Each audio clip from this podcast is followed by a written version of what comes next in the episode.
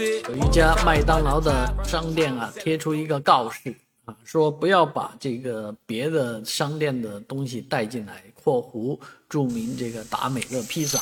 这两家店啊，因为相距不过五十米，所以经常有有人啊跑到达美乐买了披萨，然后跑到麦当劳来坐着吃啊。这在国外是不可想象的事情，因为我前两天还看了一个意大利博主。啊，在介绍他们在中国吃美食的事儿，啊，因为他们可以互相串，可以把这家店的东西拿到那家店去吃，就觉得很惊奇啊。然后中国的这些经营者呢，也告诉他们啊，这在我们这儿很容易接受啊，啊，很正常啊，啊，确实，我昨天去吃披萨的时候呢，有一位女士居然一边披吃披萨一边喝着鸭血粉丝汤。哎呀，搞得我很想上去问一下这位女士，你的鸭血粉丝汤是在哪里买的？